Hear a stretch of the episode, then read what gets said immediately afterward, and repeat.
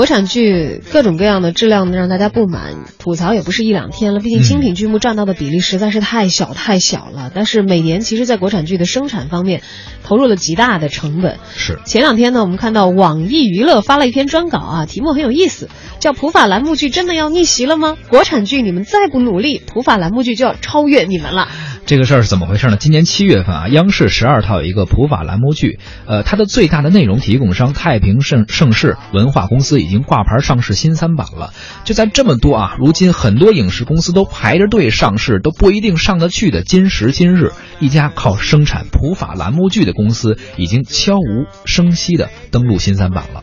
相信很多朋友在。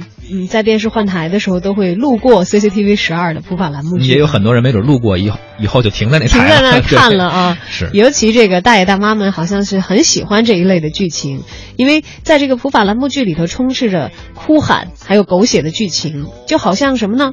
像像是把知音故事会里那些匪夷所思的故事原原本本的演给你看，但是呢却牢牢的锁定了一部分观众手里的遥控器，收视率是高居不下。嗯，凭什么呢？一言以蔽之，普法。栏目剧有三宝，随时抓奸，动辄人命，还有法律制裁跑不了，因为很多是根据真实的法律案件改编的。是的，首先呢，这个普法栏目剧啊，承担着一个社会功能，就是向观众们去普及法律常识。所以呢，剧情通常会涉及到民法、刑法、经济法等等。这样一来呢，各种什么离婚案呀、强奸案呀、杀人案呀，甚至贪污受贿的这种案子，呃，令。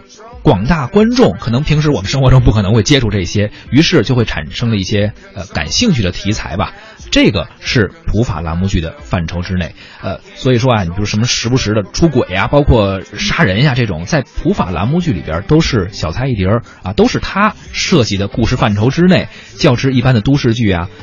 而言，普法栏目剧的尺度应该说是不小的，刺激多了，对吧？嗯，普法栏目剧近些年呢，无论是从演员的颜值，还是演技方面，还是服化道方面，其实都有不小的进步。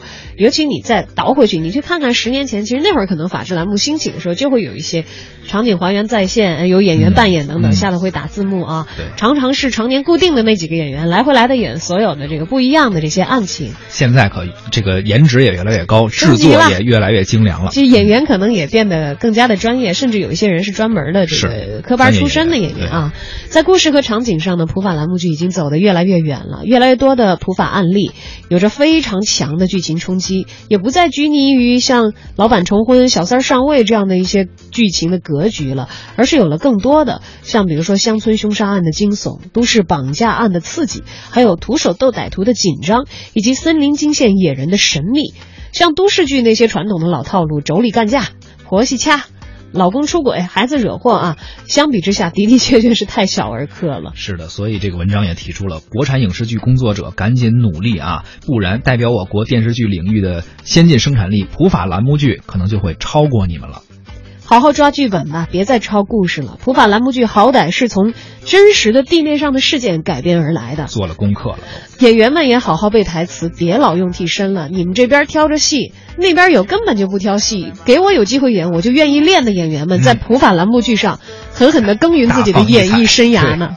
好好的拍作品，别老是发通稿了。最重要的是，都这个时候了，可别总是把观众当傻瓜了。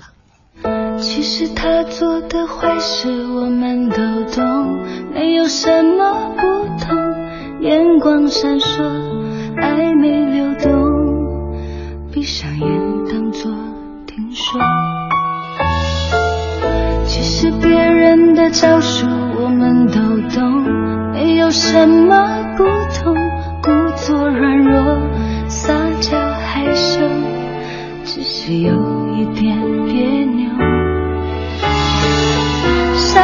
也许单纯的多，爱的没那么做作，爱上了我不保留。傻瓜，我们都一样，被爱情伤了又伤，相信这个他不一样。却又再一次受伤，我们都一样，受了伤却不投降，相信付出会有代价，代价。只是。